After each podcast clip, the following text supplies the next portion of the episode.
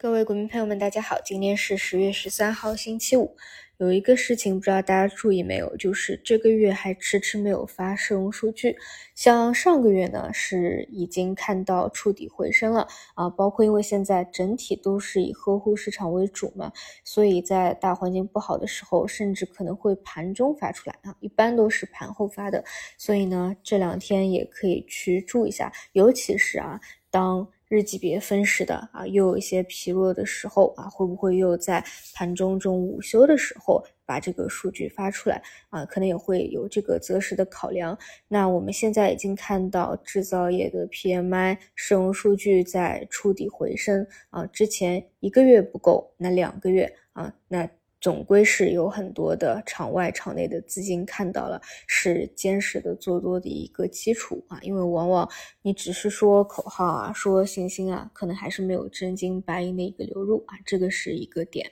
可以去关注一下。好的，再回到 A 股自身的情况，嗯，昨天呢是。这两个月啊，摸底期来比较罕见的出现利好，没有就直接高开低走啊，反而呢是走高能够维持住啊。当然呢，真正的一个反转啊，绝对不是只有一天去进行一个确认的。那像今天晚上啊，中概股呢，A 五零七指呢就没有延续的走强啊，反而是往下砸了。为什么呢？因为美国这边出了九月份。高于预期的通胀率数据，那市场又觉得可能会有增加美联储加息的一个可能性了，所以呢，美元指数拉涨啊，中概股就来了一个下跌。我还是觉得从 A 股自身的角度来说，这个时间空间，包括政策底后出市场底的一个历史规律，嗯，包括前段时间的一个发言讲话啊，对于今年可能没有在。这个加息的一个预期，我是觉得这种事件啊，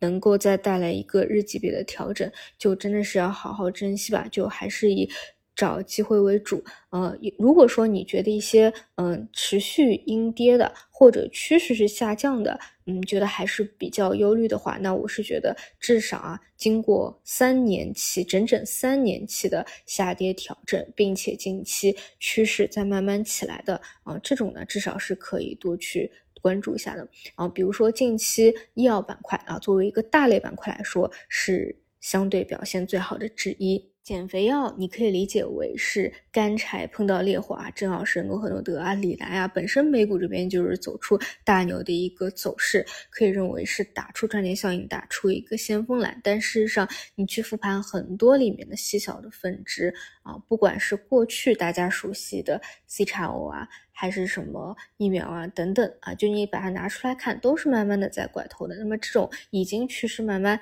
形成的，哎，我觉得如果说再因为这些事件有趋势回踩。这个上升趋势不破的话，都是可以去重点看看有没有什么中期机会的。尤其呢是港股这边啊，因为嗯港股那边对于什么美债收益率啊、美股啊、美元啊，它的这个影响可能会更加直接一些啊。总之，经过三年的这个调整和出清啊，在一个底部啊，之前又反复跌下来一波，真的确实就是